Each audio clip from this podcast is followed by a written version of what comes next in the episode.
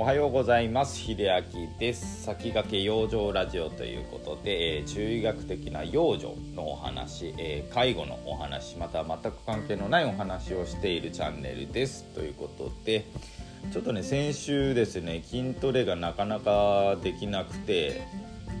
まあちょっとだけ筋トレやってまあなんでしょうまとまった時間を取れなかったんでほんの5分程度とかしかやれてないのでですねまあちょっとまたまとまってねまあ30分ぐらい取れるとベストかな。いつもですね休みの時は1時間ぐらい取って、えっと、筋トレと有酸素を含めて汗ベッタベタになってるんですよ。お家の中でねしかも。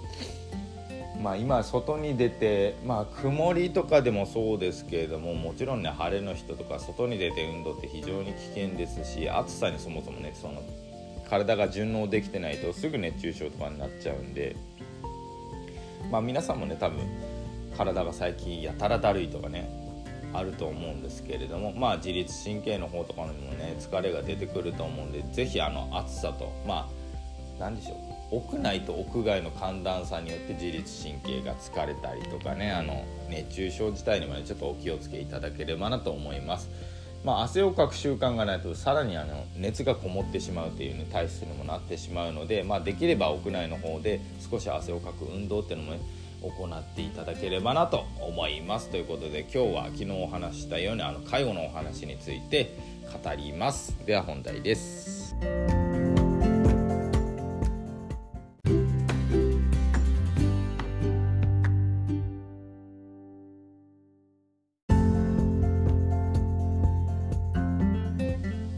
はいということで今日の本題ですけれども、まあ、介護についてね。介護の現状というか今こういう法律ができて、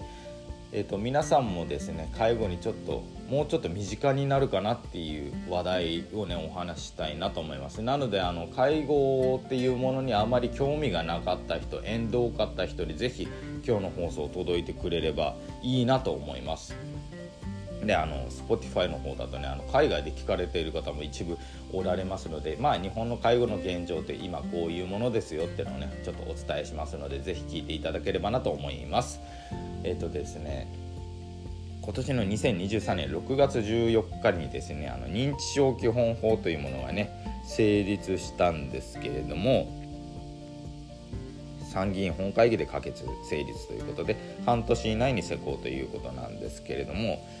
まあ、あの基本理念をですねあのちょっとネットの方から引用させていただきますと、えー、認知症の方やその家族の意向を尊重する、えー、地域での生活共生に向け認知症に対する国民の理解を深める保健医療サービス福祉サービスが切れ目なく提供されるなどなどいっぱいありますけれどもここのね今ざっと紹介したその認知症基本法の基本理念というものはですね基本的にも何でしょう。その介護業界ではもう結構前からというかもともとできていたような理念なので認知症基本法ができたからといって目新しいものはね特にないんですけれどもただこれ何が違うかっていうとえっとですねだから地域とか、まあ、自治体とかもうちょっとねあのコミュニティが小さくなるところにつれてもその認知症や障害に対しての理解っていうのが必要になってくる社会になってきます。なので福祉とか医療サービス従事者以外にも金融関係小売業飲食業といったねそういうものあまともっと他で言うと公共交通機関とかそういう方に対してもこの介護とか認知症に対しての知識っていうのをつけて配慮が求められるっていうものもこの認知症基本法の中の一つなんですね。だからまあ言ってしまえば何でしょうね。僕はあの介護をしているね認知症の方のまあ何でしょう喋り方話その行動の仕方っていうのは大体見れば分かるんですよね。ただ一般の方って分からないじゃないですか。そういうものもあの一般の方も理解していかなきゃならないっていうね状態になってきます。これはもう高齢化超高齢化社会になって認知症の方とかね、まあ、体にどうしても障害を持ってしまうっていうその何でしょうそういう避けられないリスクというかまあ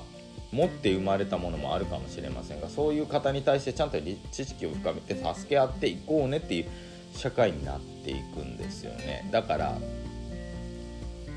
何でしょう。今まで、まあ、言葉を悪く言うとできる人ができればいいやっていうような時代じゃもうなくなってくるんですよね。なのであの今回のですねお話で介護とか、まあ、認知症に対してね本当に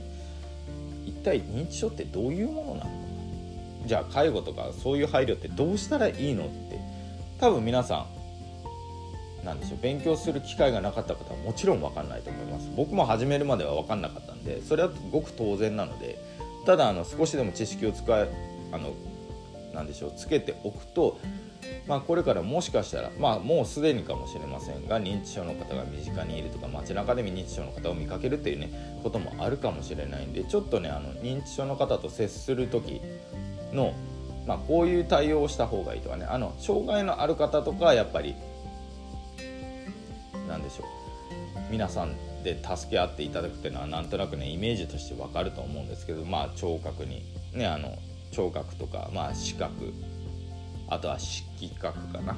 まあ、視覚の中にありますけれども聴覚視覚あとは何かな。まあそれ以外にも障害にもねやっぱりどうしても抱えてらっしゃる方っていうのはまあ皆さんの協力でなんとかねこうすればいいとかあこうしたらいいかなとか考えがつくと思うんですけど認知症の方に対しての接し方っていうのは多分わからないと思うんでちょっとね今日は認知症基本法の話を通じてね少しなんでしょうコツを教えたいと思います。